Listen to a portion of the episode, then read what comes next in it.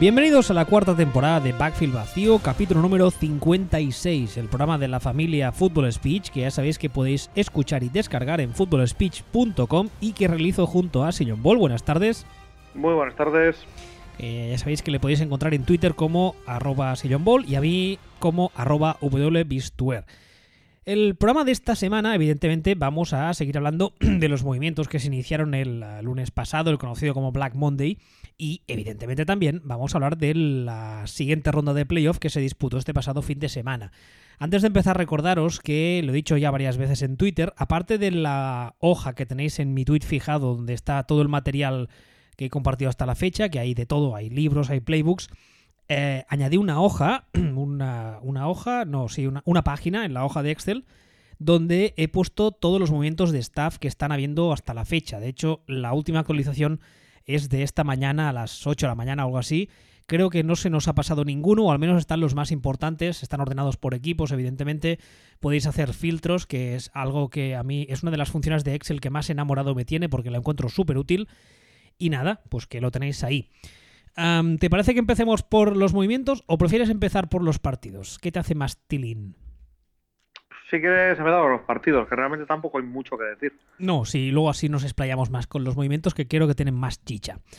Pues vayamos a ello. Eh, este fin de semana, como decía, se disputaron las rondas divisionales, tanto de la FC como la NFC.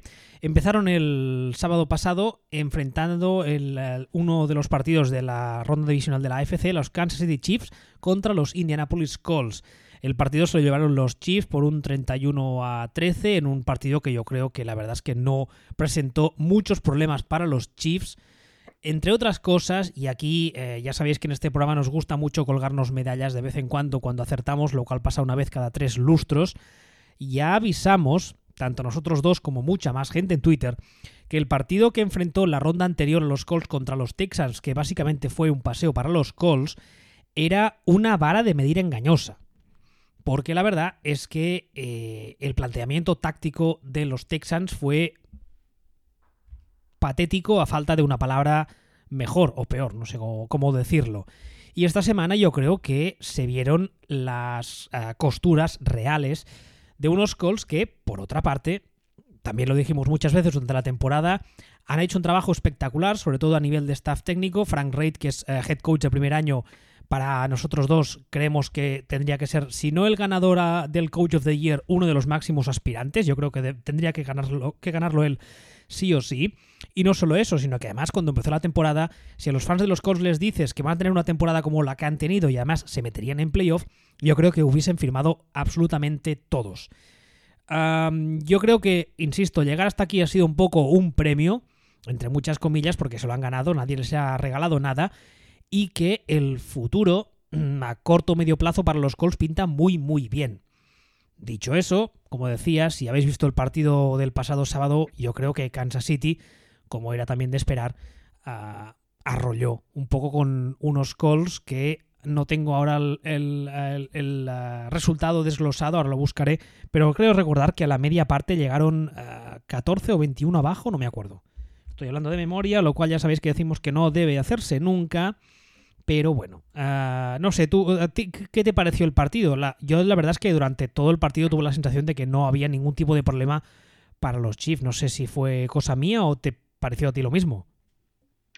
No, sí, bueno, ya comentamos la semana pasada que lo que se venía, igual que la ronda de Wildcard era una ronda que se, ve, que se veía que venía igualada, esta ronda se veía que venía con cuatro favoritos muy claros. O sea, de hecho, no sé si recuerdas que comentamos, hay cuatro favoritos tan claros que de hecho el menos favorito son Patriots. Con eso te lo digo todo.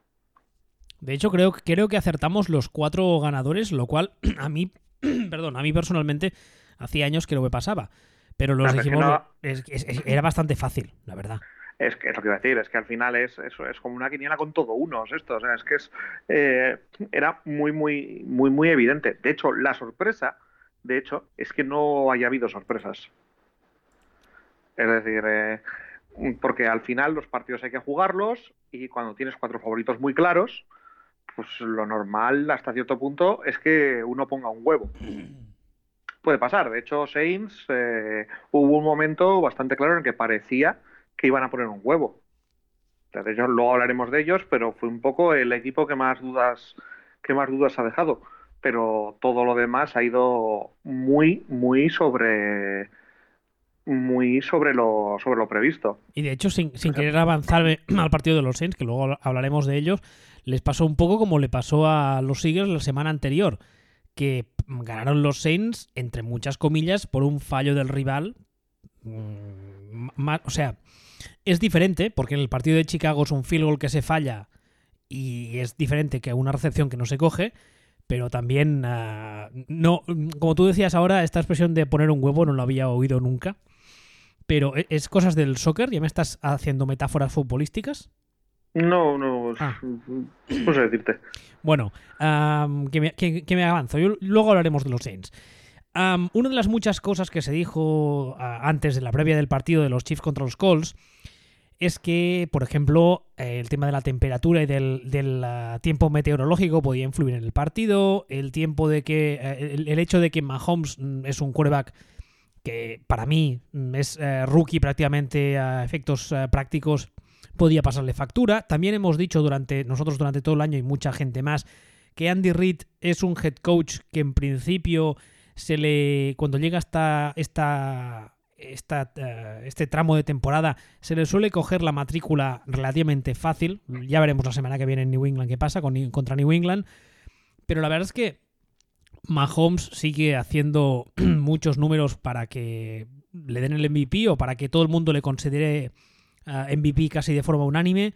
Jugó un partido mm, muy, muy, muy decente, teniendo en cuenta además que es un quarterback, insisto, casi rookie. Y que delante tenía una defensa que yo, cuando empezó la temporada, está escrito. Incluso el otro día hubo alguno de estos simpáticos que me lo echó en cara, porque todos sabemos que acertar a posteriori es, es, muy, es muy fácil. Pero yo la verdad es que de esta, de esta defensa no esperaba absolutamente nada cuando empezó la temporada y ha jugado a un nivel bastante aceptable. no sé, ¿qué, ¿qué, es lo que más te sorprendió del partido de los Chiefs contra los Colts? Absolutamente nada. Absolutamente nada. Fue un mm. partido, se estoy diciendo, si es que todo lo que ha pasado ha sido todo lo que lo que una simulación informática te habría dicho. De hecho, el partido de Chiefs contra Colts, eh, bien dices, eh, la nieve, no sé qué, no sé cuál, esto, lo otro, vale.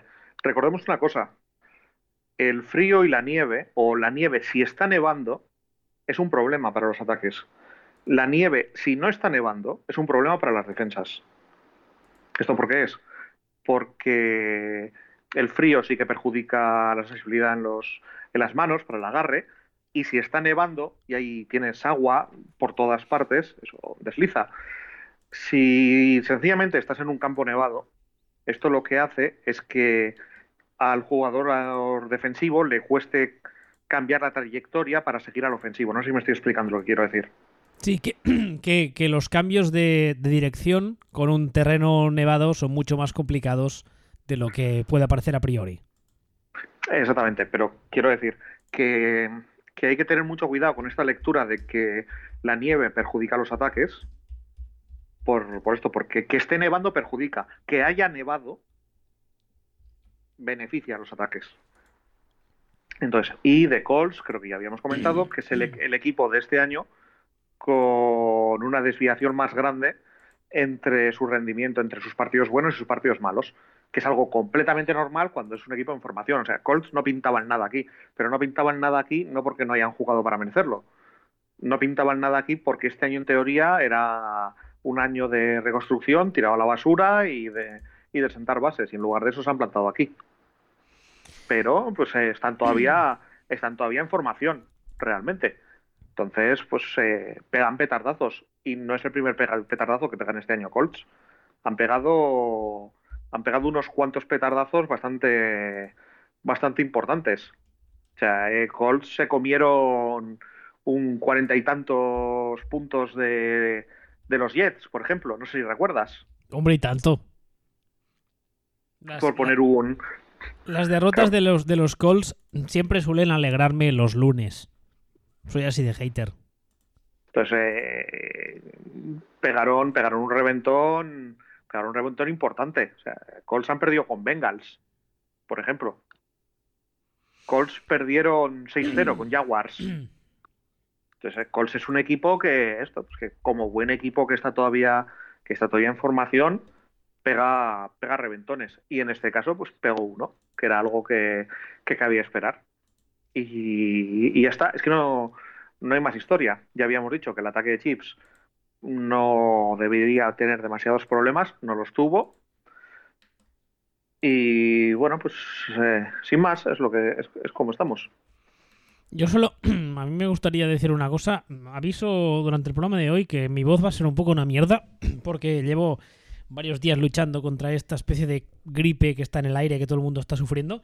Y me siento un poco como la película esa de Enemigo a las puertas. Llevo varios días aquí aguantando el tirón, pero algún día de estos voy a petar.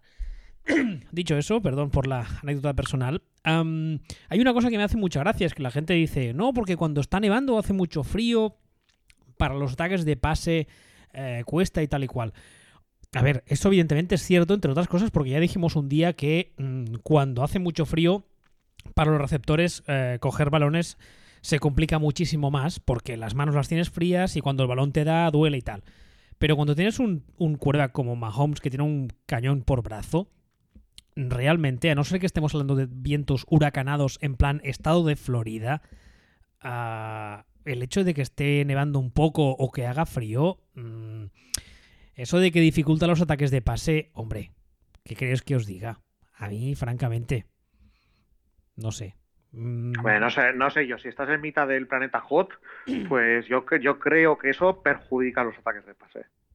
Ya, bueno, Eh, pero... si, pero... Tú, si, tú me, si tú me dices que no, vale, pero yo lo que he oído siempre y lo que he leído siempre es lo que estaba diciendo.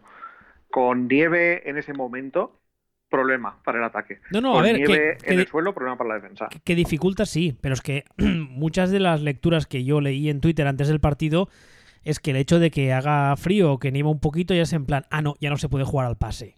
Hombre, a ver, eh, ¿qué quieres que te diga? No, pero bueno. A la vista está. Sí que es verdad que los números de Mahomes por aire no fueron nada del otro mundo, pero yo creo que demostró en varios eh, momentos del partido que no tiene muchos eh, problemas para pasar, incluso pasando de lado, que es algo que parece que se le está, está poniendo de moda. Y ayer me preguntaban en Twitter y la verdad es que a, a nivel, ah, a nivel visual es, es muy curioso de ver.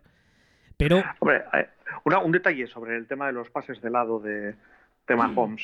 Es decir, ¿sabemos quién es Mahomes? ¿Sabemos quiénes son los padres de Mahomes? claro, eh, yo lo he comentado ¿Somos muchas veces en, de todo esto? Claro, yo lo he comentado muchas veces en, en, eh, en Twitter. Eh, Mahomes, como jugador, él mismo, y además es hijo de, tiene un background como jugador de béisbol. El padre fue, si no recuerdo mal, fue pitcher de las ligas mayores durante varios años, ¿no? Exactamente, sí. Entonces, eh, Durante, una, de la- bastantes años. una de las cosas que tiene, que tiene a nivel de... Intentar explicarlo sin aburrir mucho. Una de las cosas que el manual ese que hice hace un tiempo lo cuento, el tema de la, de la biomecánica, una de las cosas que te permite la pelota de béisbol es cambiar la forma en la que lanzas ah, porque el tipo de proyectil te lo permite. Con un balón de fútbol americano es diferente. Si siempre estuviese lanzando de lado acabaría teniendo problemas. Pero eh, su, su background previo, su formación previa, le permite usar eso como recurso puntual. Lo cual le da un, le da un, un recurso, valga la redundancia, le da una, una carta extra muy interesante. Porque ya lo hemos visto varias veces este año que cuando el defensa le molesta o le mete el brazo por arriba, la saca de lado.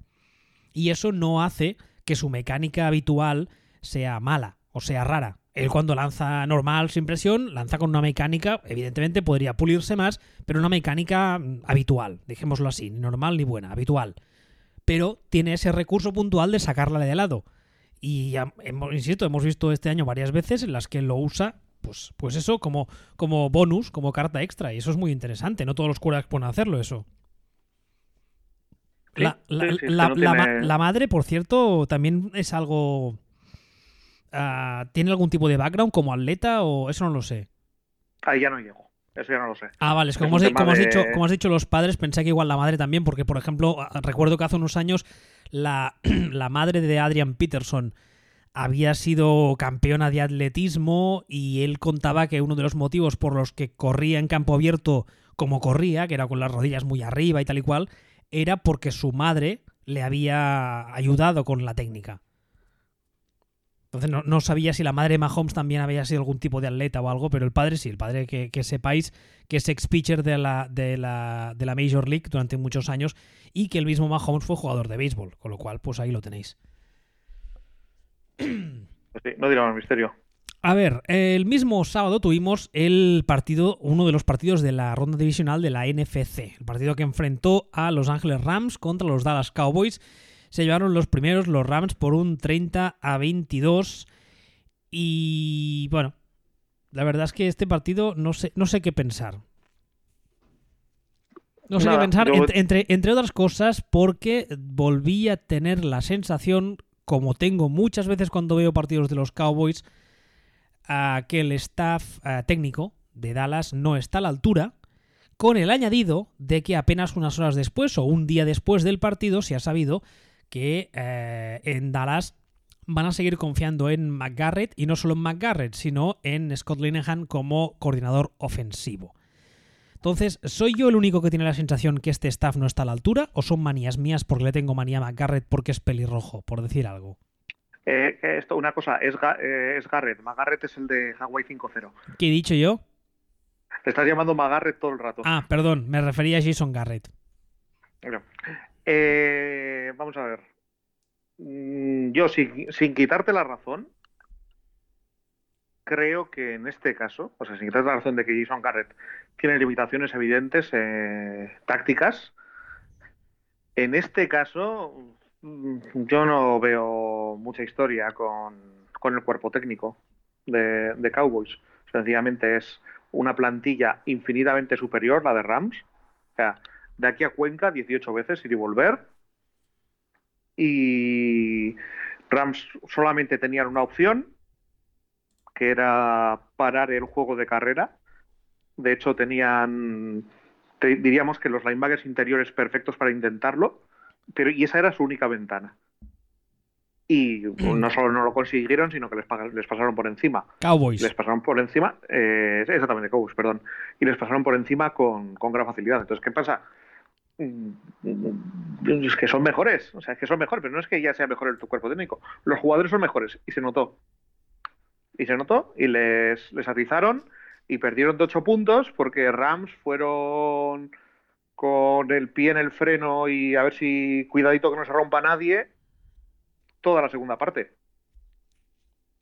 Y ya está. Que no hubo. Fue un partido sin historia. aquí estamos, somos mejores. Nos pasamos por encima es lo que hay, punto. No que me digas que Garrett es mejorable. Garrett es mejorable, pero, pero realmente pensamos que Dad Prescott es, es un jugador de un nivel que un, que un coordinador ofensivo de más nivel o, más creativo o tal puede sacarle chispas. Yo creo que sí. Dak Prescott. No, no, no, no convertir, o sea, no cogerle y convertirlo, convertirlo en un top 5 ah, de la liga. Pero sí creo que ah, a nivel ofensivo se podría diseñar la ofensiva de otra forma para sacarle un poco más de jugo. Es una opinión completamente personal, ¿eh? Mm, ¿Y cómo le sacarías más jugo a Dak Prescott? Es que a veces, por ejemplo, por ejemplo, hecho, hecho en falta rollouts, por ejemplo. Es que has pasado demasiado tiempo tú sufriendo a Kubiak y ahora, y ahora eres ya. Tienes síndrome de Estocolmo. No, pero el rollout, por ejemplo, es un, es un, es un recurso. Eh, es un recurso muy, muy interesante. También, por ejemplo, a nivel de juego de carrera, sin entrar en DAC, eh, en general en la liga, no solo en Dallas, hecho falta muchas veces, hecho falta muchas veces de eh, un tipo de jugada que se llama la counter. Que para quien no lo sepa, la counter básicamente es cuando empieza la jugada, el quarterback avanza hacia el lado donde le va a dar el balón al running back, si es una carrera por la derecha, ¿vale? El running back, tal y como coge el balón, en vez de seguir hacia la derecha, corta completamente en diagonal hacia el lado contrario.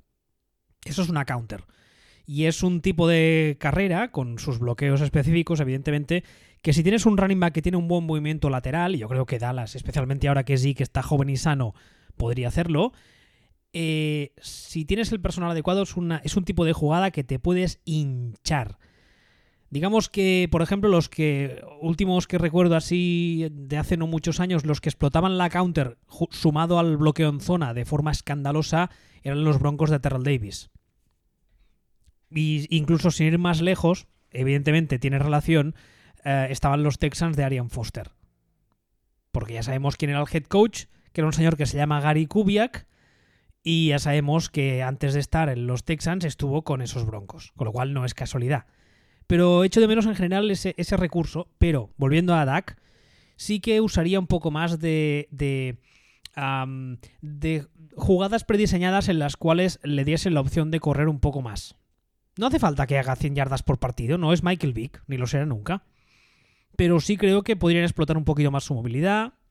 Y mm, desde, desde que eh, se retiró Witten, digamos que el, el, juego de pase al Tyren específicamente al Tyren, no como opción más, sino específicamente al Tyren, mm, lo he hecho en falta un poquito.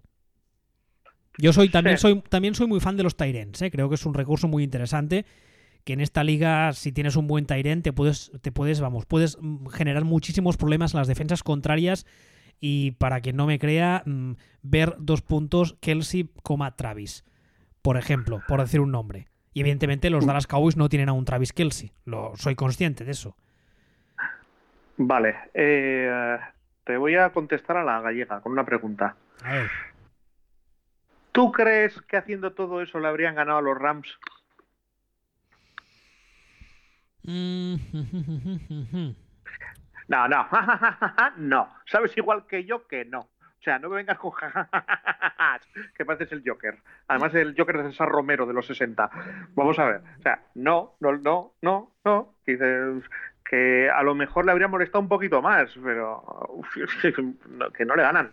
¿Quiénes son los, linebackers exteriores de, Rams? Los linebackers exteriores de, Rams. Sí. Pues depende. Eh. espera que te he hecho un poco atraco, lo voy a buscar. Dante, no, a ver, está, está Dante Fowler, por ejemplo y está Ebucam, creo. Sí, Ebucam y Fowler.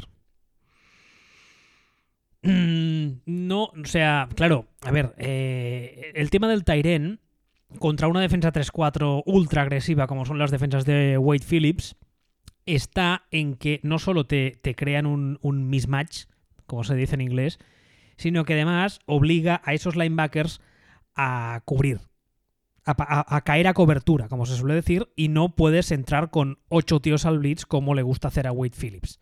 Lo que pasa, claro, aquí se añade un componente y es que en la línea, solo en la línea, tienes tres tíos que ellos solitos te pueden hacer pass rush, aunque tengan delante. que sí, que sí, que todo lo que quieras. Ahora te voy a contestar yo al estilo tú. ¿Quién es el Tyrant de los Cowboys? Coño, pues por eso he empezado diciendo que ya soy consciente de que no pues tienen a Jason Witten, ¿no te jode? Pues, pues ya está, pues que al final es que si tienes la plantilla de Leibar no puedes intentar jugar como el Barça de Guardiola. Ya empezamos con las comparaciones del soccer, me cago en Dios, para que no entienda nada. Sí, pero, sí esta la has entendido perfectamente. Ah, Blake Jarwin es el actualmente el Tyrant titular de los Cowboys. Hombre, por supuesto, por supuesto. Grandísimo jugador, mejor persona. Por supuesto, Busto, Busto Encanto va a tener según se retire. Bueno, en fin, la verdad es que una de las cosas que a mí personalmente me sorprendieron más del partido es que los Rams dijeron, ah, que nos queréis para Todd Garley. Vale, mira, tenemos otro. Y un señor que se llama CJ Anderson, que al menos mm, habló a título completamente personal. Igual tú lo tenías muy controlado, pero yo este año ni me acordaba de él. Eh, de hecho, esta temporada estoy viendo que en toda la temporada ha hecho 400 yardas, lo cual es una miseria, pero se entiende porque al lado tienes a un Ferrari, con lo cual no vas a, no vas a dejar al Ferrari en el garaje para sacar un Seat Panda. Dicho con todos mis respetos. El tema es que, a ver cómo te diría yo. Bueno, llevo todo el año diciendo que el running back no importa, que es la línea que eh, los running back, pues más o menos, eh, evidentemente los, los, hay mejores que peores, y Garvey tiene una, virtud que, es que sale a recibir bastante bien o muy bien. Hombre, en, ese tipo de, esquema que ejecutan los Rams en ataque, que el running back sea casi casi un receptor más, porque Garly no solo es un receptor, un running back receptor, sino que como tú creo que estabas diciendo, es un running back receptor por encima de la media. Exactamente. Eh, es la línea. O sea, de hecho, te voy a dar un, un, un dato. Te quejarás que te la, he, eh, te la he puesto votando, ¿eh? Para que dijeses lo de la línea, porque sabía que ibas a decir algo de los running back. Lo sabía. Vale. Eh, te voy a dar un dato sobre, sobre las líneas que creo que no se ha estado dando, no se ha mirado y creo que es súper relevante y explica bien lo que es la NFL actual. Los cuatro equipos que quedan vivos por, por ranking de, digamos, de, de Pass Protection son el primero, el tercero, el quinto y el sexto de la liga.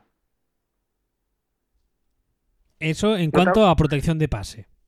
Eso en cuanto a protección de pase, que normalmente suele ser lo que te marca la diferencia sobre la, sobre la calidad, digamos, de la línea. Vale. primero, tercero, quinto, quinto y séptimo, sexto, de, y sexto, y, sexto de, y sexto de la liga. 1, 3, 5, 6, vale. 1, 3, 5, 6, exactamente. Entonces, el segundo eh, eran los Colts, que ahí estaban, y el cuarto era el Puteche, a.k.a. los Steelers. Pero estos, este es el ranking de. Y insisto, no hablo de, ranking de ataque, no hablo de ranking de tal, no hablo del quarterback, no hablo de nada de esto. La línea. Entonces, a mí me parece súper relevante y súper indicativo de hacia dónde va esta liga, el cómo el rendimiento de la línea ofensiva marca el rendimiento de los equipos. En protección de pase, específicamente. Que por cierto, un, un pequeño uh, apunte a pie de página.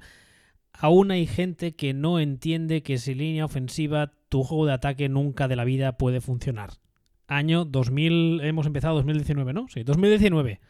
Aún hay gente que no entiende que si tu línea es caca, no va a funcionar tu ataque. Ese debate, ese debate lo tenemos cada dos por tres en Twitter. Y aún hay gente que no lo entiende. Y ahora te voy a dar otro dato que son los equipos de la cola. Bueno, ¿a que no, sabes cuál es el peor de la liga? Ah, ¿Está cerca de Dallas? Bastante. Esto tiene un owner blanco republicano y un poco nazi. Bueno, eso, eso abre, abre eso, abre demasiado, sí. Si esto fuese el quién es quién. Uh, ¿Tiene un owner recientemente muerto? Venga, va, sí. ¿No serán los Texans? Efectivamente. Muy bien. ¿Has pues visto? si, si, lo miras por abajo, si lo miras por abajo, te aparece en Texas, te aparece eh, Dolphins, te aparece Seahawks. Que a mí personalmente también me quiere decir que todas estas críticas que ha habido al quarterback de Texans y al quarterback de, de, de Seahawks, a Wilson, pues que a lo mejor habría que reevaluarlas un poquitín. un poquitín. Si me permites otro inciso, Em, los que critican a Russell Wilson, a, a Watson y al ataque y al juego de ataque de Houston o Seattle, de verdad, haceros un favor. Hay libros en el Excel, tenéis libros eh, básicos de fútbol. Cogeros y leer los libros, repasad las, las bases de este deporte porque no las entendéis. No sabéis este deporte. Iros a hacer macramé porque no habéis entendido nada. No habéis entendido nada. De hecho, Ah, el, número de sacks que ha encajado Houston este año, creo recordar que el otro día leí y retuiteé que es el cuarto o el tercero peor de la historia en una temporada. Creo que hemos encajado algo así como 60 sacks. Es que no puedes hacer nada y eso cualquiera que haya jugado, especialmente si nos escuchan quarterbacks que hayan jugado a este deporte, aunque sea a nivel amateur en España, lo sabrán. Si tu línea no te da ni dos segundos para pensar, no va a salir nada y nada es nada. Y si Houston y Seattle han tenido buenos resultados ofensivos, es porque tienen a dos quarterbacks que no se merecen. Y que son excelentes atletas. Y que como siguen así, posiblemente van a acabar muertos. Asfaltados un día de estos. Digo por lo que decía antes de que todavía hay gente que no entiende la importancia de la línea ofensiva. Perdón, ya he terminado mi, mi, rant, mi, No sé cómo dice en castellano mi... Sí, va, sí, tu, tu proclamación encima de una caja de cartón para que te escuche el que quiera Exactamente. desde el parque. Exactamente. Eh, vale, pues regreso a un poquitín porque estaba sacando esta estadística. Y es que Cowboys tienen, ha tenido la, quinta peor línea de la liga. La quinta peor, ¿Te ¿eh? ¿Te acuerdas tú que Cowboys tenía una de las mejores líneas de la historia hace como 10 minutos? Oh, y además me acuerdo perfectamente que dijimos, ojo, que no es que sean tan buenos, es que tienen una línea que nos harían pro bowlers a ti y a mí. Bueno, pues la quinta peor línea de, línea de la liga. Y esto sí que es cierto que Cowboys eh, empezaron incluso más desastrosos, cambiaron entrenador de línea, eh, dejaron de correr en zona y volvieron a hacer un poquito lo que estaban haciendo antes y, y mejoró un poquitín, pero quinta peor línea de la liga. Y esto también hay que tenerlo en cuenta a la hora de qué le pedimos ese ataque eh, en cuanto a tácticas. Porque depende de lo que le pidas, así a mitad de jugada te está comiendo el, el pass en la oreja del quarterback, pues poco hay que puedas hacer. Que también, mm, perdón que insista en eso, ¿eh? soy a veces soy, soy muy pesado, empiezo a hacerme mayor y me dan ciertas textos con algunos temas, pero el hecho de que Scott Linehan fuese coordinador ofensivo cuando empezó la temporada, viera que la línea ofensiva era una mierda, se empeñase en seguir jugando y corriendo en zona, hayan despedido al entrenador de línea ofensiva y entonces se, ha- se haya dado cuenta de que quizá no era lo mejor correr en zona y jugar en zona y pasase a correr, jugar normal, digo yo que algo de culpa tendrá. Digo yo. Hombre, a ver, la mierda cae desde arriba. Algo de culpa tiene, tiene él y algo de culpa tiene Garrett por, por permitirlo. Tampoco sabemos si, cómo va el tema, tampoco sabemos si fue Garrett el que dijo, oye chaval, ¿qué, qué cojones haces? Es que, es que además lo de. Esto da para un programa otro día más largo y tal, pero lo de correr en zona, o sea, para correr en zona de forma efectiva necesitas una línea ofensiva con unas características físicas muy determinadas.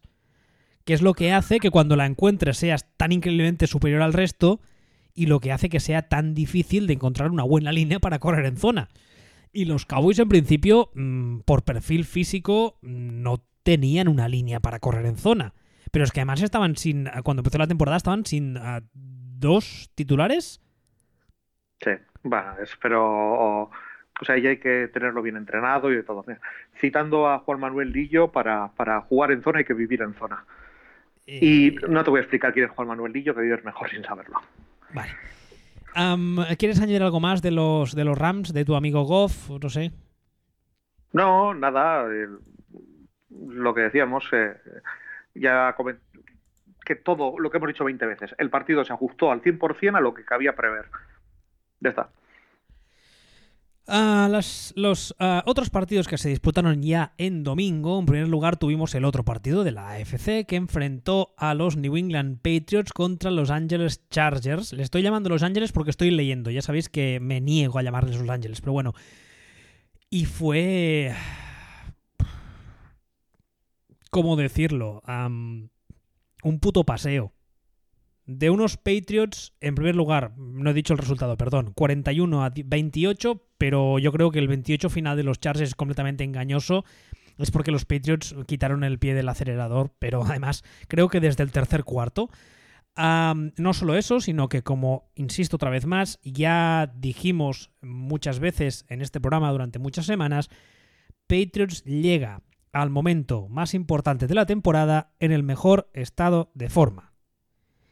Además, este señor que comparte aquí podcast conmigo lo ha dicho muchas veces, la defensa de los Patriots este año es, eh, sin ser una virguería, es mucho mejor que las de otro, la de otros años. ¿O me equivoco? Sí, sí, sí. Entonces, ¿qué Sí. pasa cuando los Patriots tienen una defensa que, aunque no sea una pasada, cumple? ¿Y qué pasa cuando los Patriots llegan a playoff mm, con buen ritmo, enchufados, sanos, etcétera?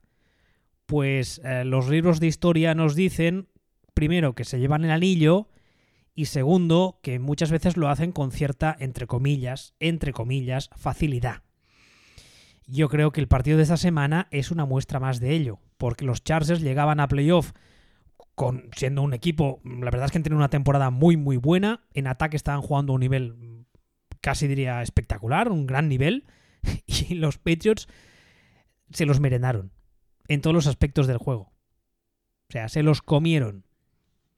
Además, mm, no solo eso, sino que se los comieron jugando a la clásica Patriots Way, que es juego de ese que como muchas veces había contado Ignasi en Football Speech, son de, ese tipo de juego que a ti como defensa, y él lo sabe bien porque lleva muchos años trabajando en defensa, te desespera. Porque parece que no hacen nada del otro mundo, pero ahora tres yarditas, ahora seis, ahora cuatro, ahora corro por aquí, ahora un pasecito corto ahí, y tú dices, ¿qué coño hago? Porque tú vas viendo jugada tras jugada tras jugada y no puedes pararles. Y estos son los Patriots eh, machacones, cansinos de antaño. No sé, igual estoy haciendo una lectura del partido con la que no estás de acuerdo, pero vamos, mm, yo lo vi prácticamente entero y la sensación que yo tuve es la de, mira, los Patriots de 2005. Sí, sí es, que, es que llevamos diciendo todo el año. Ojo con los Patriots, que no son un equipo que se esté considerando sexy, que se ha hablado mucho más, mucho más de Patriots en otro momento, pero resulta que Patriots se han plantado este año en playoffs con la decimotercera defensa de la liga. Y otros años se plantan con la trigésima o la trigésimo primera. Y eso quiere decir que este año, pues, no es lo mismo, porque además Patriots van mejorando la, defensa poco a poco en estas fechas. Por cierto, un abrazo a, mis amigos de, los Lions y que, bien todo con Matt Patricia. Entonces, pues mm, peligro, o sea, peligro, peligro gordo. Lo que pasa es que el, problema que van a tener Patriots es que este año se van a cruzar con un bicho antes de plantarse la Super Bowl como pocas veces se han cruzado que son los chips. Entonces, eh, veremos, pero son unos Patriots mucho mejores que Patriots como por ejemplo los del año pasado. Incluso te diría mucho mejores que los de hace dos, tres años cuando le ganaron la Super Bowl a Atlanta, cuando Atlanta eh, tiene esa especie de soponcio que se no sé cómo llamarlo, que se desmaya o algo así de media parte y se olvida de jugar y de repente los Patriots dicen, anda, coño, pues mira, lo ganamos nosotros. Son mucho, mucho mejores, mucho mejores que esos Patriots. Sí, sí, son mejores que aquellos Patriots. Eh, pero bueno, veremos, veremos a ver. O sea, no, no creo que haya mucho más que decir. O sea, son un... Patriots son de los mejores Patriots que hay. Lo que pasa es que se van a encontrar con unos Chargers, que digo, con unos Chargers, con unos Chips que tienen un ataque muy tocho. El problema es que Patriots tienen, o el problema para Chargers es que Patriots tienen una, tienen una defensa mm, de la zona media y Chiefs tienen una defensa lamentable. Es decir, a día de hoy imagino que me imagino un partido que será como un partido de tenis. Cada ataque un cada ataque un touchdown y, eh, y el que rompa el servicio gana. la única, posiblemente la única ah, nota positiva para los Chargers después de este partido es que estaba en el aire eh, desde hacía ya semanas el hecho de que Antonio Gates, el Tyren, se retirase al finalizar esta temporada y salió hace un par de días a decir que de retirarse nada, que con este mal sabor de boca no quiere irse, con lo cual al menos tendremos a Antonio Gates, si nada cambia, una temporada más, lo lo cual creo que es una excelente noticia, entre otras cosas, porque es un tipo al que, a mí siempre me ha caído simpático y al que me gustaría ver retirarse con un anillo, tanto a él como a Philip Rivers. ¿Que está difícil? Sí, pero bueno, un año más jugando significa que tiene un año más de oportunidad. Así que nada. Sí, aunque, aunque lo veo jodido porque hay una idea que me ha venido que me ha venido flotando en la mente estos días y es que no tengo claro que el entrenador de Chargers eh, realmente esté a la altura. A mí, a mí la verdad es que me ha sorprendido porque yo cuando le ficharon, y especialmente en el primer año, yo en mi cabeza tenía la idea de que Anthony Lynn era el típico entrenador, como decías tú ahora, ¿no? Poco sexy, pero que es el, típico, el tipo perfecto para poner orden en una casa, para que el equipo vuelva a los, lo que se llama los fundamentals, ¿no? El ABC, que ejecute pocas cosas pero muy bien, con mucho orden, etcétera y no le tengo, o no lo tenía, no sé cómo decirlo, por un entrenador de ataque eh, flashy, de esos que, que consiguen hacer mejorar a un ataque. Y la verdad es que, claro, este año, viendo el ataque de los Chargers, mm, me ha callado un poco la boca pero no sé hasta qué punto ha sido más eh, mérito de Philip Rivers en exclusiva que del coaching staff. Ahí- Bueno, ahí- a ver, bueno, en exclusiva, quiero decir. Que repasando el roster de los Chargers. Bueno, sí, coño, claro, evidentemente. Eso iba- ya, ya imagino que iba, imaginaba que ibas por ahí. Sí, tienen un roster en ataque espectacular. Pero me Y en defensa, y en defensa. Es que tienen un roster bestial. Es que lo repasas y dices, pues que si son, si, ¿dónde van estos? Si parecen los Vengadores. ¿Pero, pero- pero qué- pero qué es esto? Y dices, pues, pues es que no, no hicieron ni, ni amago de tocarle las narices a, a Patriots. No, no, a ver, el, el- el- el partido fue, mm, insisto, fue un, un paseo de los Patriots, pero hacía, hacía mucho tiempo que no veía a los Patriots dominar un partido, un, un partido de esta forma, ¿eh? Sí, bueno, desde el año pasado Tomlin. Y Vale. Sí, sí, pero digamos que me he ido un poco al mismo sitio. Es, es que me recordé ese partido, me quedé, me quedé un poco pensando, "Mm, es que realmente tengo la sensación de que la plantilla de Chargers es superior, que, que la plantilla de Chargers es de es top 3 de la liga, y aquí sí ha habido diferencias ha sido en el banquillo, Mira, que se los han comido. juguemos, juguemos a un juego que a mí me gusta jugar bastante porque creo que es un juego que es bastante es, es- es bastante aclaratorio. Em, Vale, da- profesor Falken. dale, dale esta plantilla a Pete Carroll. Ah, Eh, eh, dale esta plantilla a Andy Reid. Joder, esta plantilla Andy Reid y te hace 90 puntos por partido. Ah, dale esta plantilla a John Harbaugh. Probablemente se te meta en playoff, pero su propia fanbase pida su cabeza. Dale esta plantilla, no sé, así repasando de memoria, déjeme que piense, a, a Arians, que acaba de fichar por Tampa Bay. Además, no Arians solo, Arians y a, y a Wilkes, que lo ha repescado como coordinador defensivo. Dale esta plantilla a estos dos. Es exactamente. O sea, eso es un poco la sensación. Que Chargers han hecho 12-4, han hecho tal, pero en el momento de llegar, se, se me ha metido un poquitín en la cabeza la sensación de, ¿y si han hecho 12-4 por puro talento? Porque es que son todos muy buenos. Y si realmente el entrenador no. No. Y si es un poco Mike McCarthy, es decir, he ganado 12 partidos porque es que lo que tengo tira solo. Ya, pero aquí, pe- perdón por la pullita, ¿eh? Pero aquí te vienes a las mías cuando hablábamos antes del Rams Cowboys. Porque en el caso de Rams también es una plantilla espectacular y tiene delante a un staff que yo creo que es el de los Cowboys, que yo creo que es, es, eh, es, es muy inferior. Y en este caso es un poco el contrario. Los No, Chargers no, tienen una plantilla acojonante y el staff no da la talla. No, no es lo mismo. O sea, sí, ya, ya quisieran los Cowboys tener la plantilla que tienen los Chargers. No, no, no, no estoy diciendo eso. Lo que estoy diciendo es que eh, al final el staff marca mucho la diferencia en negativo. Porque fíjate que comparando plantillas Chargers y Cowboys, la de los Chargers le da 30.000 vueltas, pero un staff que no da la talla ha sido incapaz de coger esta plantilla y ya no te digo ganarle el partido a los Patriots, plantarles cara. A ver, que han hecho 12-4. Bueno, me, me la, me Que la no, tra- no me la quiero- trae, no, me la trae floja. O sea, el 12-4, Quiero decir, y yo, no, estoy seguro que hablas con cualquier frase de los Chargers y te cambia el 12-4 por decir algo por un 10-6 y jugar la Super Bowl. Ya no ganarla, Sí, jugarla. Hombre, hombre, hombre, ya, evidentemente. Pues ya Pero está. lo- quiero decir, no estoy diciendo que Anthony Lynn no valga. No, no, yo tampoco, yo Lo tampoco. que, estoy, lo que estoy diciendo es que me ha venido Leonardo DiCaprio, me ha hecho un mini Inception y me ha metido un poquitín en la cabeza la idea de, ¿y si Anthony Lynn en realidad no vale? ¿Y si es todo por talento? Bueno, y entonces ahí es lo que te decía antes de, de este, de este minijuego, que es un poco tramposo, pero mm, lo que decía, dale esta plantilla a Arians y Wilkes, a ver qué te hacen. Claro, claro, es que esa sensación tengo, que, que Anthony Lynn está por debajo. Pero bueno, mm, mm, eh. A O sea, ver, no me vale, no me vale la comparación con Cowboys porque me parece que la, la plantilla de Cowboys no está a la altura ni por el forro. No, no, no, no, pero creo que no me han sabido explicar. No, no es un tema de comparar plantillas porque tengo muy claro que a día de hoy la de los Chargers le da 30.000 vueltas.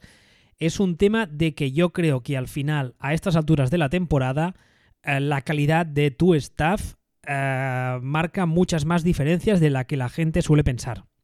Y yo creo que en el partido de los Cowboys eh, una buena eh, parte de la culpa. No me gusta usar esa expresión, pero vamos a entendernos. Una buena parte de la culpa de la derrota es de un staff que no sabe hacer mejor las cosas, igual que en este partido, una muy buena parte de la culpa es de un staff que tiene una plantilla que le podrías pedir 80 mm, sobre 100 y que solo ha sabido sacarle 60 en el momento que importaba.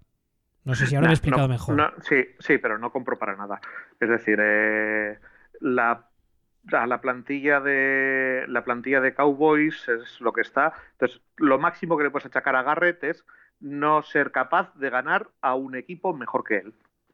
O sea, a, a una plantilla mejor que la suya. Si hubiera perdido con una plantilla peor, hablaríamos, pero en este caso Garrett, y no me obligues a defender a Garrett, eh, en este caso a Garrett no, no, le, no creo que se le pueda achacar gran cosa.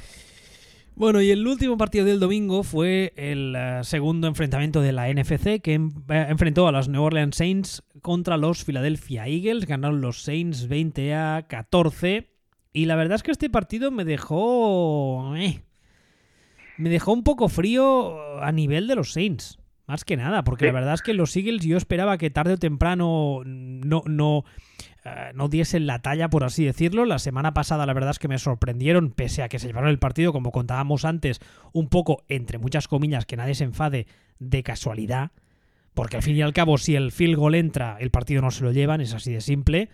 Pero esta semana la verdad es que los que esperaba más eran los Saints, ¿eh? Sí, pero ya llevamos tiempo diciendo Ojo, a ver si va a resultar que los Saints han tocado techo. Sí, sí, empezaron como un tiro. Un, poquito, porque están ganando los partidos, pero, pero ya, pero están haciendo, ya no transmiten lo mismo. Los números no son iguales, el, el ITES tampoco responde, no están jugando, no. Y este partido, a ver, también lo podemos interpretar de otra forma. Este partido no se presentaron a jugar hasta el descanso. Que eso es, otro tipo de problema distinto, pero aquí son dos partidos. O no se presentaron a jugar hasta, hasta el segundo cuarto, para ser exactos. O sea, el partido empieza con Eagles 14 y Saints 0. Y todos diciendo, pero ¿qué está pasando? Entonces, a partir de ahí, ahí ya sí, se presentan a jugar los Saints, Eagles dejan de anotar y hay un, o sea, es que hay dos parciales, hay un 14-0 y un 0-20 pero pero sí, o sea, es un partido que genera ciertas dudas con respecto a con respecto a Saints, porque aunque lo ganan, Breeze está regular. Es complicado. Es curioso porque ya se suele decir que las comparaciones son odiosas, pero les comparas, mm, insisto que es injusto, ¿eh? pero les comparas con los eh, Patriots y unos han llegado a tope al momento de la temporada que importa y los otros empezaron como un auténtico cohete y se están deshinchando en el momento más importante de la temporada, o al menos es la sensación que yo tengo. Sí, pero insisto, eh, los partidos los, van sacando, pero pero dejan están dejando mucha duda por el camino. Mucha, mucha duda por el camino. Entonces, eh, mm, mm, mm, no lo sé. No lo sé, puede ser un esto, porque aparte eh, Eagles el otro día se llenó la enfermería, poco más o menos. Eh, el otro día, sobre todo con la lesión de Fletcher Cox que tuvieron y todo esto, o sea, han ido acumulando problemas. Entonces, em, no sé, no sé qué va a pasar con Saints. Y Eagles, bueno, pues tenemos el asunto de Carson Wentz y Nick Foles, ¿no? Me, río, me río porque de verdad que el, debate, ah, creo que ha sido hoy o ayer que lo he puesto en Twitter, o sea, que no me den más la turra. El, próximo que me responda o me hable de este tema, en plan, pero es que Nick Foles es mejor que Wentz, le bloqueo directamente a perpetuidad. O sea, ya estoy hasta los huevos de este debate. vamos a ver, un, dato. Eh, es que esto, un dato que yo creo que es el dato y que es que no se puede empezar a hablar gilipolleces sin, sin saber esto. Eh, el contrato que tiene Nick Foles es un contrato que de cara al año que viene se, se prorroga por un año por valor de 20 millones, pero siempre y cuando que tanto Eagles como él estén de acuerdo. ¿Correcto? Correcto. Es decir, es decir, eh, y solamente es contrato por un año. Entonces, ¿qué ocurre? Me estás contando que Eagles van a traspasar a Wentz, renovar de mutuo acuerdo a Foles por un año y después de un año arriesgarse a que Foles diga, pues es que ahora quiero 30 millones porque se los va a pagar alguien. Y si no son 30, son 25. Y si no son 28. O sea, no quiero ni pensar lo que, por decir un nombre al azar, lo que le puede poner este año a Foles encima de la mesa a los Jacksonville Jaguars. Mira, estaba pensando justamente en esos. Entonces, ¿realmente me estás contando que Eagles van a prescindir de Wentz para un año por un año de Foles? O sea, este es un, este es un contrato y una fórmula que hicieron Eagles por si acaso Wentz no tenía rodilla. Y ya está. Aparte, hay, hay, hay, un, hay, un, hay, un, pequeño tema. A ver, eh, igual, igual mi, mi, amor a Wentz me hace, me hace recordar las cosas como no son, pero yo juraría que la línea ofensiva de Eagles empezó esta temporada en un estado de forma, vamos a llamar, relativo, ¿o me equivoco?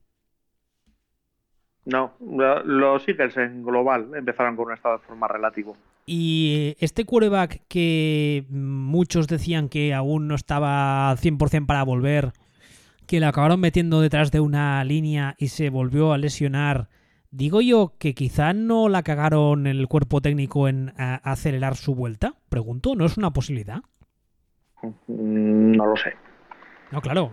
A ver, yo tampoco puedo saberlo, pero me refiero. No es que la línea ofensiva estuviese jugando como, como el año anterior o hace dos años, que estaba dominando las trincheras y que metes a Wens y que de repente Wens apesta. No estamos hablando de eso precisamente, ¿eh? No. Entonces, no, no sé, es, lo que, es, un poco, es un poco lo que decía antes. La gente se olvida de la importancia de la línea ofensiva cuando le conviene con una facilidad pasmosa. Y ahora eh, lo están usando para criticar a Wentz, no sé muy bien por qué, porque algún iluminado puesto de peyote algún día dijo, es que quizá Foles es mejor que Wentz porque ha ganado un anillo. Y todos como si fuese el de, el de ¿cómo era el de los Simpson? El de Felizonia. Todos, oh, el gran gurú ha hablado. Y Foles es mejor que Wentz. A ver, seamos serios, por el amor de Dios y, mejor que Dan Marino, no te jode. Wentz como, como atleta y como coreback, cuando está sano, le da mil millones de vueltas, no solo a Foles, sino que le da mil millones de vueltas al, al qué? ¿Al 70% de quarterbacks de esta liga? ¿Al 80%? Sí, tampoco te creas. Sí, pero es que no, no es un tema de Foles. Es decir, el rendimiento de Foles este año ha sido estupendo también, ¿eh? O ha sido más que correcto mucho más que correcto. De hecho, ha sido mejor que el rendimiento de Wentz este año. Pues que Wentz tenía la lesión, tenía muchas cosas, pero quiero decir que no se entienda esto como una, como una crítica a Nick Foles. Nick Foles este año ha rendido, de hecho, te, mira, te voy a decir el nombre del quarterback a, a cuyo nivel más parecido ha hecho números este año. Matt Ryan. ¿Recuerdas que hemos comentado más de una vez que Matt Ryan es un quarterback nivel 6 al 10? Que apesta. no es unas no, Matt Ryan 6 al 10, te lo he dicho mil veces, lo hemos hablado 200 veces. Apesta. Que no apesta Matt Ryan, pero ¿de dónde sacas tú que Matt Ryan apesta, por Dios? Mm, es que me, cae un poco mal. Pues eso será otra cosa, pero apestar no apesta. O sea, ¿cómo me puedes decir que apesta Matt Ryan existiendo Blake Bortles? Bueno, vale. O Derek, o Derek Carr. Eche. No te metas con el elegido. pues eso, claro. Entonces, entonces, ese nivel de quarterback, que es un quarterback sólido, titular de la NFL, eh, en torno cerca, cerca del décimo de la liga, por decirlo de alguna forma, es el nivel que ha dado, que ha dado. Y es, de hecho, no es una novedad que haya dado, que haya dado este nivel. Entonces, eh, es un quarterback titular para cualquier equipo, para cualquier equipo no, pero para cualquier equipo que no tenga quarterback a día de hoy. Y se encuentran con dos, y es cierto. Ahora, Wentz también. Lo que pasa es que por la estructura contractual que tienen, hay una apuesta clara con, con Wentz que se viene, porque Wentz está todavía con el contrato rookie. O sea, Wentz el año que viene les cuesta cero. Sin embargo, eh, Nick Foles les costaría 20 millones y sería un alquiler a un año. Es que no tiene ningún sentido. No tiene ningún sentido. Y esto, insisto, que no se entienda como un ataque a Nick Foles. No tendría ningún sentido. En fin, ¿te parece que hablemos ni que sea brevemente de los partidos de este fin de semana? Sí, pero hay poco que hablar también. Sí, bueno, básicamente eh, recordar las fechas, por así decirlo. Eh, son ambos el domingo. En primer lugar, el, eh, el, campeonato por la NFC. Jugarán los Rams contra los Saints en New Orleans, que creo que será a las 9 hora peninsular española. Y luego el de la AFC, que para mí creo que es el más interesante, enfrentará a los Patriots contra los Chiefs en Arrowhead. Con, además, leía hoy, con una previsión del tiempo uh, de fresquete, fresquete polar. Sí, va a ser fresquete, va a ser más o menos como si jugaran en Soria. Sí, igual, igualico. Y ese se disputa a las uh, a la una menos 20 de la madrugada para nosotros un horario un poco malo, además teniendo en cuenta que para mí, insisto, es el partido más interesante. Uh, un pronóstico así rápido, sin entrar en muchos detalles. Eh, detalles. Rams Saints. No tengo ni idea. Coño, eso ha sido rápido. Eh, ¿No te quieres mojar? No, me parecen dos partidos súper igualados, por eso decía que, que ahora no, es que son los cuatro mejores equipos de la liga, se han plantado los cuatro mejores equipos de la liga y son cuatro equipos que cualquiera le puede ganar a cualquiera. O sea, no. Y, cuando digo cualquiera no es en un buen día, no, no. Lo veo súper, súper, súper igualado. Mira, yo no este te diría los Rams por calidad de roster uh, general.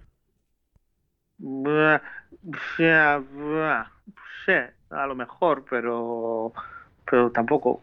Es que no, no lo tengo nada claro, porque la secundaria de los Rams es perfectamente destruible por por este hombre cuyo nombre ahora mismo estoy haciendo el Homer Simpson y no me sale. Drew Brees. Ese. O sea, me parece que me parece que es un matchup horrible para para Ram Saints también. O sea, un bastante malo, no horrible, bastante malo. ¿Y en el Patriots Chiefs?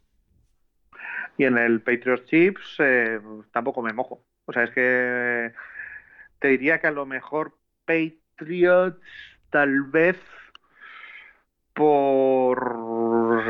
Por, por, Andy Reid. Sí, porque creo que hay una posibilidad muy seria de que, de que Belichick use sus poderes Sid para desactivar a Andy Reid. De todas formas, eh, un, un, inciso. Eh, la, las líneas de apuestas de estos dos partidos están en, a favor de los equipos de casa por tres puntos. Entonces, esos tres puntos son los tres puntos que básicamente las apuestas te da, te da ser el equipo de casa. Es decir, que básicamente lo que se entiende es que son equipos muy similares de nivel. Todos. O sea, lo único que cabe esperar, la sorpresa gorda, la única sorpresa gorda que, que podría pasar esta semana es que se anotara poco. Sí, eso sí que sería raro. Sí que no, además no, no espero que pase.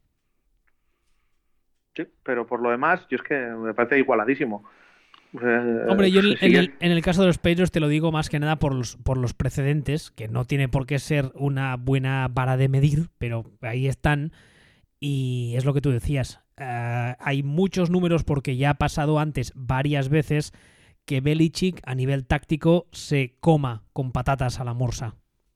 Sí, eso sí. Lo que pasa es que también hay una cosa en la que se me encendió una bombillita ayer y es que la morsa ha tenido como quarterback a, Donovan McNabb y a Alex Smith, básicamente. Sí. En sus mejores momentos. Eh, es decir, no ha tenido nada ni parecido a Mahomes. No, eso, es cierto. Eso es cierto. Entonces, a lo mejor, y esto también, eh, a mí tanto McNabb como Alex Smith me parecen quarterbacks muy sólidos, pero no son Mahomes. Entonces, por eso digo que es que, me parece me parece un fin de semana o una pareja de partidos a priori súper interesante, súper bonita, súper difícil de, prever, súper igualada, o sea, de las probablemente de las mejores rondas o dudo de partidos a priori que yo recuerdo de siempre. Y por cierto, antes de, pasar a comentar los movimientos de staff, uh, un saludo afectuoso a los haters de los Patriots que una vez más este año empezaron la temporada diciendo que Brady estaba acabado y esas cosas. Sí, a ver, lo que es que. Un abrazo, un abrazo. Sí. Hombre, a Brady cualquier día, lo que es que también hay que acordarse que Brady cada día que pasa está un día más cerca de, que se le acabe la gasolina. Sí, claro. Y tú y yo, cada día que pasa, estamos un día más cerca de la muerte. Sí, básicamente, es que es exactamente lo mismo. O sea, cada día que pasa, ya, pero tiene 41 años. Entonces, creo que son. Entonces, cada día que cada día que pasa, porque esto al final va a ser súper gracioso. Va a haber un día que le va a venir el tío del mazo de verdad y van a empezar, oh, ya decíamos nosotros que estaba acabado. Claro, claro, pero es que cuando tú te, tiras casi 20 años diciendo una cosa, cuando finalmente pasa... Sí. Wow, menuda mierda de quarterback va a ser este año. Mucho mejor de los Dolphins, sea el que sea. pues, hombre, a ver, un poco, de, seriedad. Pero sí que es verdad que cualquier día Mm, el, el, año que viene mismo. O sea, es que perfectamente puede pasar que Brady llegue y las piernas digan, va a ser que no. Pero todavía no, pero todavía no ha pasado. Todavía no ha pasado. A ver, eh, comentemos movimientos. Eh, en la semana pasada nos quedamos, el último movimiento destacable fue que Big Fangio había sido contratado como, eh, como head coach de los Denver Broncos y que a su vez se traía, estoy viendo en el Excel que tenemos de movimientos que puse de DC a DC, no, es, fue head coach, y que a su vez se traía a, Gary Kubiak para ser coordinador ofensivo. Gary Kubiak en el último momento les dijo un adiós muy buenas, aquí os quedáis. Y... de, hecho, de hecho, lo que se ha dicho ha sido que es que eh, lo que Kubiak quería hacer con el ataque no coincide con lo que quiere hacer la franquicia. Sí, Eso, también lo he leído, lo cual me sorprende bastante, porque no sé ah, qué. Sí. No, yo, no sé cómo hacer esa lectura. Es, me parece, rarísimo, extrañísimo. También es cierto que he, mm. leído en algunas partes que era un problema también, un problema de, uh, de staff. Que Kubiak, ya sabéis que hace unos años que ahí donde va se lleva a su hijo y que esta vez eh, también lo ha hecho así, donde en el, siguiente destino al cual, en el cual ha acabado, que os lo comentaré. Y parece ser que en Denver no estaban muy conformes con eso. No lo sé. sin embargo, la sensación es que, que Kubiak y, y Elway son uña y carne. Sí, eh, al menos hasta el día de hoy siempre parece. Y la relación personal es buenísima y todo estupendo y todo lo que quiera Kubiak. Entonces es una cosa un poco, un poco rara. Eh, pero bueno, ya, ya veremos. Además hay que, hay que ver dónde ha acabado Kubiak. Ah, ahí, va, ahí va. A Kubiak al final ha terminado siendo nombrado asistente del head coach barra offensive advisor, sea lo que sea eso, porque entiendo que no es un coordinador ofensivo al uso, al menos el título no lo dice, en los Minnesota Vikings, donde además se ha llevado a Clint Kubiak, su hijo, como entrenador de quarterbacks y se ha llevado a un señor que se llama Brian Pariani, que eh, será el entrenador de, de Tyrens. Ya, sabéis que siempre hacemos mucha coña con la posición de Tyren para Kubiak, que en sus ataques suele tener mucha importancia. Y además este señor había estado ah, con Kubiak ya en varias etapas. Con lo cual se han ido los tres a los Vikings. Ah, no sé, la verdad es que me deja un poco poco frío este movimiento, un poco no sé, no sé qué esperar de él, porque además no es el coordinador ofensivo, entiendo. No. Y los Vikings siguen sin coordinador ofensivo, ¿verdad? Sí. Y los Vikings no tienen un head coach ofensivo que digas es que va a ser el que va a llevar las riendas del ataque. Con lo cual entiendo que el próximo fichaje de coordinador ofensivo, que está por venir, tendrá que ser alguien que, eh, vamos, que, que, que se, que, que no sé cómo decirlo, que, se entienda o que, entienda o que, acepte las ideas ofensivas de Gary Kubiak.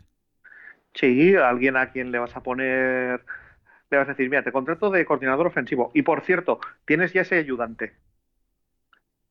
Iba a decir, ¿pero qué me estás contando? Y además, además no solo eso, sino que entiendo que se jugará al estilo de Kubiak, porque si no, no tiene mucho sentido traerte al hijo para entrenar a los quarterbacks y traerte al entrenador de Tyrens, que lleva siendo entrenador de Tyrens de Kubiak desde hace como una década. Yo imagino que al final Kubiak sí va a ser el coordinador ofensivo. Con Sí, otro ¿no? nombre, porque si no, es que si no, no tiene sentido. No, ninguno. Entonces, Ninguno. pero bueno, ya, ya veremos. Tampoco, digamos, no sé, no, no es el coordinador que, Perdona, me perdona, perdona, perdona, perdona, me estoy colando. Eh, los Vikings tienen coordinador ofensivo, ¿no? Porque eh, Kevin ¿Ah, sí? Stefanski al final fue nombrado como definitivo o sigue siendo interino a día de hoy. ah, pues esa se me ha perdido. Espérate, espérate, porque tanto movimiento estos días son terribles. Espérate. Lo último que yo tengo en el Excel es que está era ah, entrenador. eh, no, no, no, de momento no está nombrado. Fue interino nombrado. Eh, Sí, sí, sí, sí, sí, está, no, está ¿Sí? nombrado. está nombrado. Vale, se me había pasado, está nombrado. Vale. vale, bueno. Hombre, tiene, tiene, tiene un poquito de sentido en el, en, eh, el hecho de que es un, ah, es un ah, coordinador ofensivo con muy poca experiencia en el puesto. Le has traído a alguien para que, digamos, le, le acoja bajo su manto y le ayude a progresar. Pero es que es lo que decíamos ahora. ah, a, este, a este nuevo coordinador ofensivo, a Kevin Stefanski, casi casi yo creo que se le van a imponer ciertas ideas de cómo jugar, entiendo yo, ¿no? No, en este caso yo ya, si esto ya es así, que esta parte se me había, se me había escapado, si esto ya es así, esto para mí lo que quiere decir clarinete es que Stefanski quiere jugar así y va a jugar así. O sea, ya no es que Stefanski le pongan nada, esto es que Stefanski eh, eh, le va perfecto esto, así, así, así, así, así, y lo único que quiere que Kubiak pues le haga un poco de rueditas de la, le haga el protocolo ruedines y está. A ver, más cosas. Ah, Adam Gaze fue nombrado, creo que el día después de que grabamos el último programa, ha sido nombrado head coach de los New York Jets. Venía de ser head coach de los Dolphins y ahora será el head coach de los Jets. Y se ha puesto a vender hipotecas a tipo fijo. Y, y se está barajando como candidato de Ciudadanos. Sí, sí. ¿Has visto la rueda de prensa? La, la rueda de prensa esa en la que parece que le da un síncope y se pone a mirar arriba y a mover la cabeza como si estuviese puesto de coca. Sí, la he visto. Sí, esa. Impresionante. Impresionante. Es, es un, es un. Bueno, lo hemos hablado también muchas veces y yo lo he hablado muchas veces en, en Twitter. Algún día me gustaría que alguien me contase con, con- con datos fehacientes qué clase de méritos ha hecho este señor. Oh, es que entrenó a Peyton Manning. Ya, bueno, pero es que Peyton, en el momento en el que le coge a Adam Gaze, es él el coordinador ofensivo, de facto. Es que entrenó a Jay Cutler. Bueno, vale, sí. Es que entrenó no, a no. Ryan Tannehill. Eh, bueno, Hizo, hizo útil a, a Cutler. Entonces, el, el mérito principal de Adam Gaze a lo largo de su carrera es hacer útil a Jay Cutler. Y, y estar de coordinador en, en un ataque de los históricos con, con Peyton Manning. ¡Wow! Con, con, con un Peyton Manning ya cascadete. ¡Wow! Bueno, ya, whatever. Pero bueno, es lo que es lo que hay. Entonces, bueno, a mí me ha sorprendido que después de lo de los Dolphins le ofrezcan este puesto. O sea, a ver, vamos a ver. Pasamos, ya, ya he defendido aquí mil veces a- al entrenador que tenía los Jets y me parece que, que ellos sabrán lo que están haciendo, pero me parece un cachondeo. No. Ah, perdona. Es que cuando ellos, harán lo que están haciendo, automáticamente me ha salido no, porque la verdad es que no tengo muy claro que sepan lo que están haciendo, pero, pero bueno, no sé. Iba a decir ellos sabrán, no, no saben. A ver, más cosas importantes. Eh, los Baltimore Ravens, al, el hasta ahora coordinador ofensivo, que era Marty Morningweb, le van a mantener como staff en uno de esos puestos que se inventan nombres que quedan muy molones. Y Greg Roman, que hasta el día de hoy era entrenador de Tyrants, pasará a ser el coordinador ofensivo. La verdad es que es uno, es uno ¿cómo se dice eso? Uno de esos cambios para que no cambie nada. Sí, cuanto más cambian las cosas, más siguen igual. Ahí estamos. Más cosas, más cosas, más cosas. Uh, Chuck Pagano ha sido nombrado el nuevo coordinador defensivo de los Chicago Bears uh, en sustitución de Big Fangio, que se ha ido a los Broncos. Creo que esto es un fichaje bastante interesante, ¿eh? porque ya lo dije, a mí el, el, Pagano coordinador me parece bastante más aceptable que el Pagano head coach, no sé a ti. Me parece un, una contratación sólida y me parece más que correcta. O sea, no, no me parece que... Me, no me cambia la vida, por decirlo de alguna forma, pero me parece un tío muy sólido en este puesto. O sea, no tiene, no hay más historias. Más cosas. Uh, Steve Wilkes, que estaba de head coach en los Cardinals, ahora será coordinador defensivo de los. ¿De los Bucks o de los Browns? Es que, es que tengo, tengo. ¿Alguien ha estado tocado en mi Excel? La madre que os parió a todos. Eh, sí, ¿quién? ¿Quién te ha estado tocando el.? No tengo, no, ten, no tengo ni idea. Yo creo que no tenéis permisos de edición, solo de comentar, pero bueno. Uh, Wilkes, eh, ¿dónde está ahora? En los Browns, de coordinador en de los Browns, vale, los Browns, está bien entonces, vale. Vale un, con, con, un, con, con, Freddy Kitchens, que no sé si lo habíamos comentado, creo que sí que lo comentamos la semana pasada, con Freddy Kitchens, que será el nuevo head coach. Exactamente y, y, con otra serie de cosas. O sea, me parece una, una contratación excelente. Me parece una contratación excelente la que han hecho de coordinador ofensivo también, los Browns. Excelente, que no sé si la tienes si la tienes por ahí apuntada. Sí, Todd Monken. Que es Todd Monken, me parece estupendo. Se han llevado a, a, una serie de, de entrenadores por ahí secundarios de posición también que me ha parecido estupendos y me parece que están moviéndose muy muy bien. O sea, los, los dos coordinadores me parece que está que está muy bien montado, muy bien puesto. Me parece muy bien lo que están haciendo. Luego también aquí un, uh, movimiento que quizá ha pasado un poco desapercibido. Yo lo comenté el otro día en Twitter. A mí lo que me parece es que es un, un plan B porque llevan unos días, unas semanas sonando el tema de que en los uh, Steelers el próximo defenestrado podría ser el actual coordinador defensivo. Y se ha contratado a Terry Austin, que es un señor que estaba en los Bengals y esta temporada pues le despidieron antes de terminar la temporada, que estaba como coordinador defensivo. Además recordaréis que es un señor que en los últimos años ha sonado su nombre con bastante insistencia y eh, actualmente le han nombrado, eh, esta semana le han nombrado eh, defen, de, Defensive Assistant Senior y barra entrenador de secundaria. Pero yo la sensación que tengo es que es un poco plan B. ¿En qué sentido? ¿En qué sentido? Pues que, que si a media, a media, temporada Tomlin decide cargarse a, a, Kate Butler, lo digo bien, ¿no? A Kate Butler, que es el, el coordinador, defen Butler, sí. a, el coordinador defensivo de Pittsburgh, tenga a otro hombre con experiencia a, en el puesto para, para colocarle. Igual soy muy mal pensado, pero siendo el puteche... Sí, puede ser. O sea, a mí, a mí del puteche lo que más me sorprende ha sido la salida de Monchak. Sí, que también la tengo, la tengo pendiente de comentar, pero bueno, uh, si quieres pasamos directamente a ese, porque igual esta es una teoría mía así rara.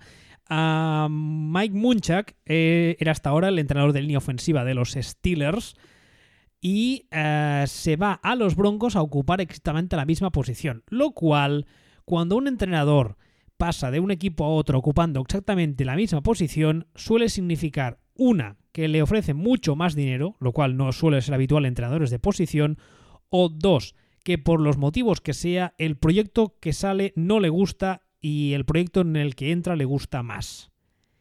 Yo creo que en este caso es más que la, la A, que el proyecto del que sale no le gusta. Ya hemos es hablado. Que los... Es que hemos hablado los... mucho de los Steelers.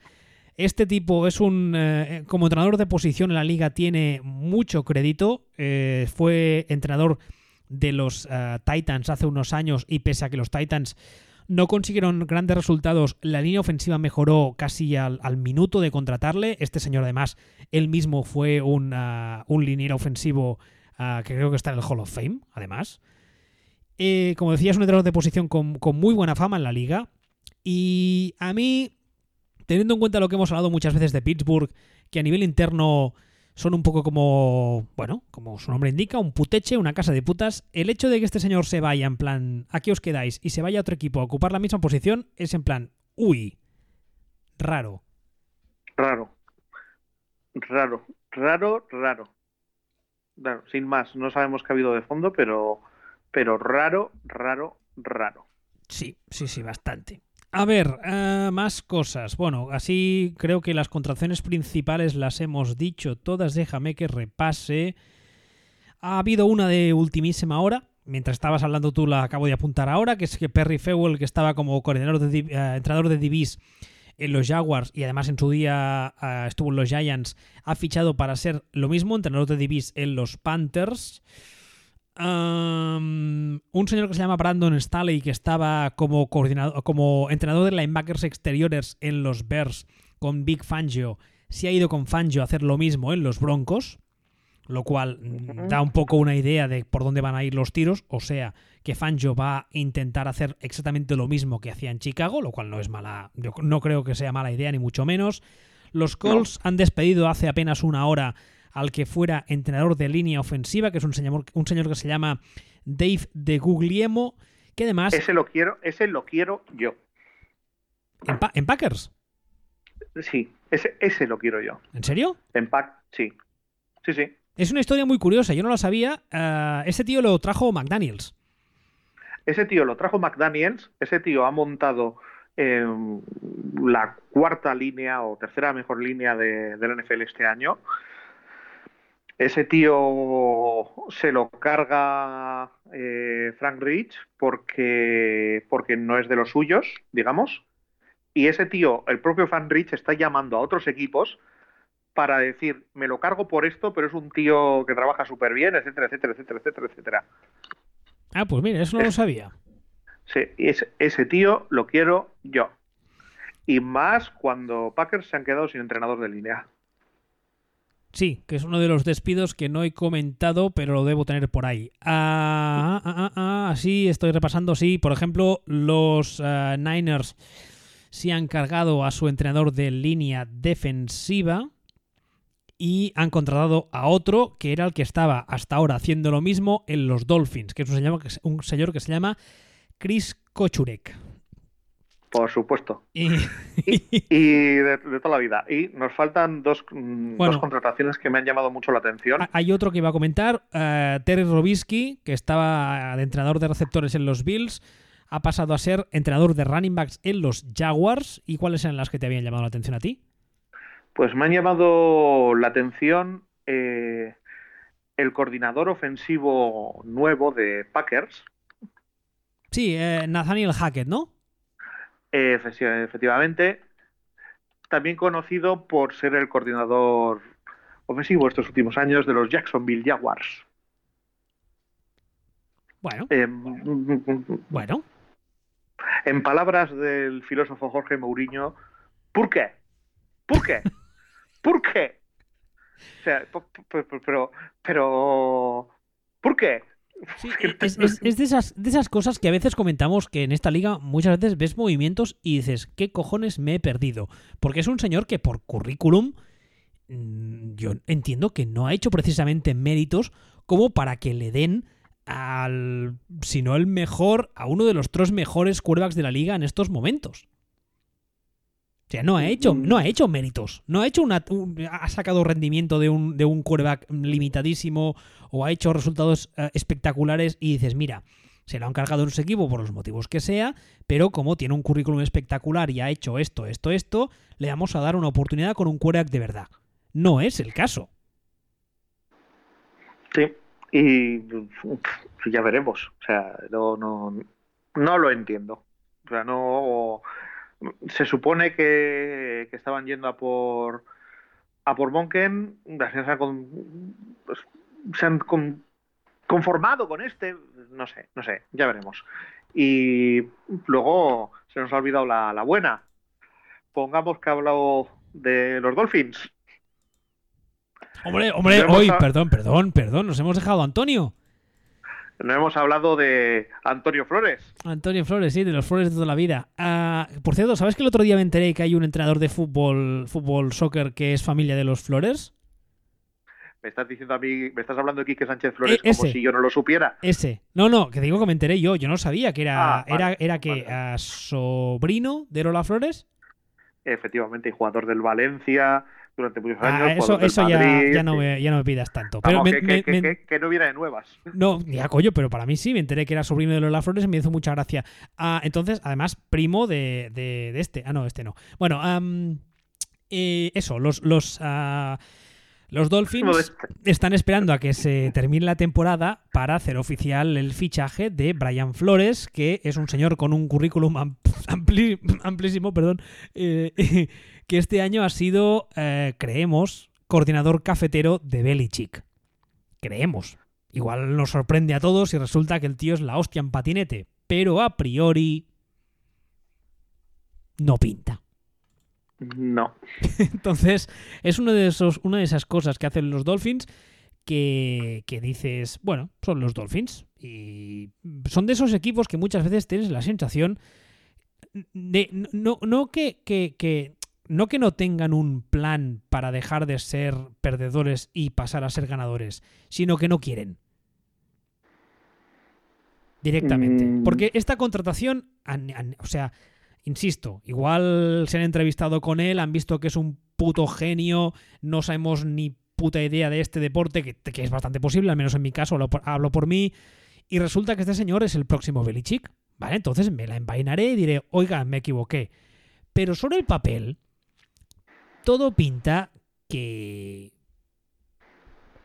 que no. Sí, hombre, hay una cosa que me encanta también de este, y es que este también se ha aplicado el protocolo Ruedines. Este, eh, cuando llegue, se da por hecho que llega con Jim Caldwell. Sí, eso es cierto, sí, No, lo he visto. Y, que no, y no llega Caldwell de coordinador ofensivo ni siquiera, llega de asistente al head coach que le susurra al oído con Seglieri lengua de serpiente, em, échame un cable que yo nunca he hecho esto. O sea, o sea eh, es, es su, es su Robert Duval. Efectivamente, sí. Efectivamente. Nota al pie, niños, vete el padrino. Creo que es la segunda semana que lo digo, pero bueno. Entonces, em, bueno, o sea, veremos a ver qué pasa. Es que igual el tío es buenísimo, pero mm, de coor- coordinadores, pues que este no es ni coordinador, o, o sí, o yo qué sé, que salen de Patriots y la petan, eh, cero. Eric Mangini. Y- Ah, no. No, no. Uy, eh, es que lo peor es que ese es el que mejor lo hizo. No jodas. Pero, Hombre, míralo. Míralo. Pero es que la cosa es que ese fue el que mejor lo hizo. Y no digo que lo hiciera bien. Es que ese fue el que mejor lo hizo. Tócate las narices. Por lo menos, por lo menos tuvo dos años en los Jets con 10, 6 y 9, 7. Ah, pues mira. No, no, Mangini tuvo, estuvo tres años en los Jets y tuvo récord ganador en dos de ellos. Y uno de ellos se metió en playoff. Sí, pero es, es un poco lo que decíamos antes, no recuerdo de quién hablamos, de los antecedentes. Ah, del tema de Andy Reid. Eh, evidentemente, pues puede ser que nos equivoquemos y puede ser que este señor salga muy bien, pero los antecedentes no, no, no indican eso, o al menos no hacen pensar eso. Mm. Y, y bueno, y nos hemos dejado otro, que todavía no es oficial. Por cierto, por cierto, un, un pequeño inciso muy rápido. Sí. Antonio Flores ya ha dicho, básicamente ha venido a decir que este año que viene en los Dolphins será de, bueno, de ir al campo a tomar el Sí. sol. Sí, sí, tras de process, es verdad, lo han, lo han dicho. Han dicho, el año que viene vamos a perder como si no hubiera un mañana.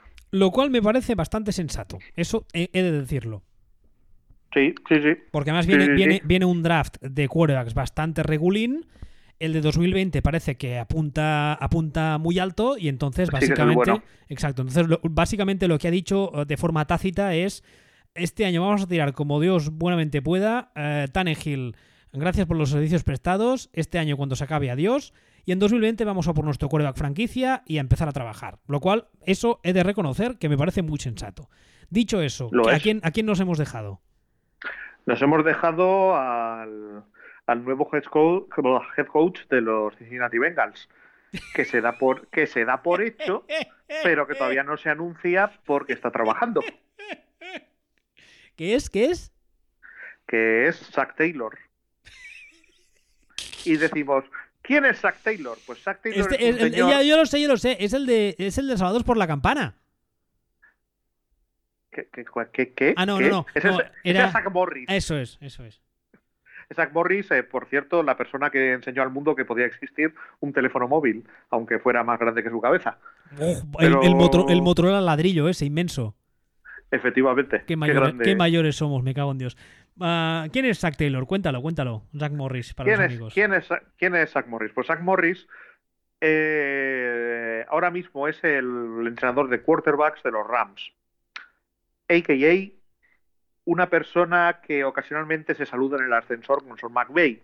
Y eso te hace, para algunos equipos, eh, cualificado para, para ser un head coach en esta liga, en la NFL. Dicen, no, pero es que tiene, tiene más experiencia. Sí, fue coordinador en los Bengals ya hace tres añitos aproximadamente y fue coordinador en los Dolphins durante un añito. O sea, ha estado un año de coordinador en los Dolphins, un año de coordinador en los Bengals y como es de la casa y toma café con Sean McVay, pues nos vale y lo ponemos. Entonces, todo esto que se dice de que mm, se está dando más importancia a, jugar a, sé, a World of Warcraft con Sean McVay que a, ser un buen entrenador, yo para mí este tío lo ejemplifica, pero mucho. Y volvemos un poco a lo de antes. Igual representa, o sea, resulta que el tío es un genio ofensivo en ciernes y que nos tenemos que comer nuestras palabras, lo cual no sería la primera vez y lo haremos públicamente. Pero sobre el papel, a priori, pinta. No sé cómo llamarlo. Pinta. Ah, es que cuando, cuando, criticábamos a, o se hablaba, o sea, salían críticas a, a Matt LaFleur, es que no está cualificado, tiene poca experiencia. Y ver, vamos a ver, estuvo aquí con Shanahan, fue quarterback coach en este momento histórico de, Robert Griffin, en este momento histórico de Matt Ryan, en este momento tal, en este momento cual, esto lo otro. Dices, bueno, luego piensas, luego ves a Zach Taylor. Eh, entrenador de quarterbacks de los Dolphins de 2013 a 2015. Ojo, cuidado.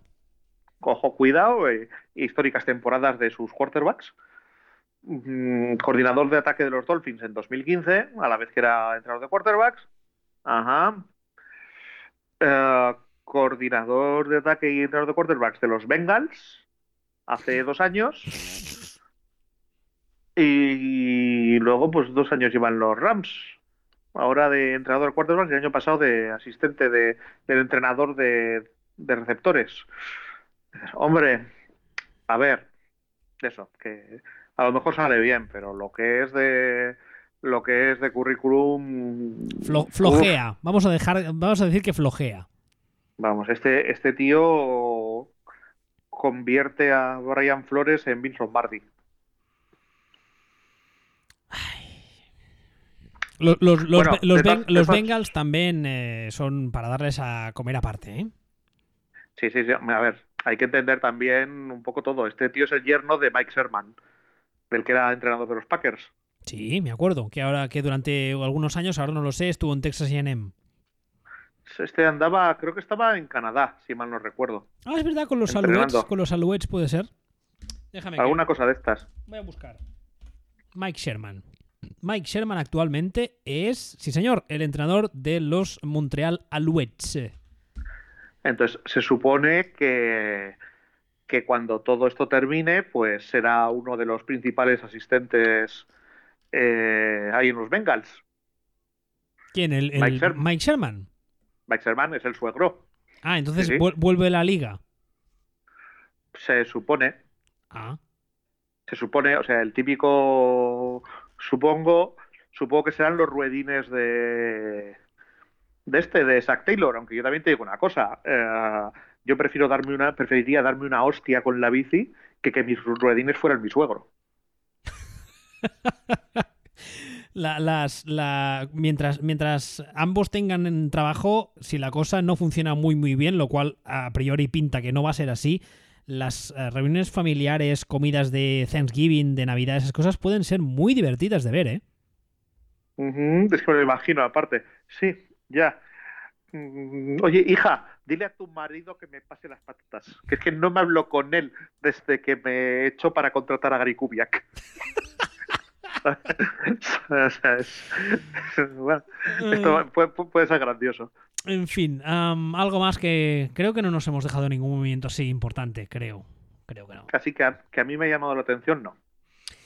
Bueno, pues eh, la semana que viene, si Dios quiere más, eh, recordad como siempre que nos podéis escuchar y descargar en footballspeech.com y que estamos en Twitter. Este caballero, caballero es arroba Sillon Ball y yo soy arroba wbistuer. Hasta la semana que viene. Hasta luego.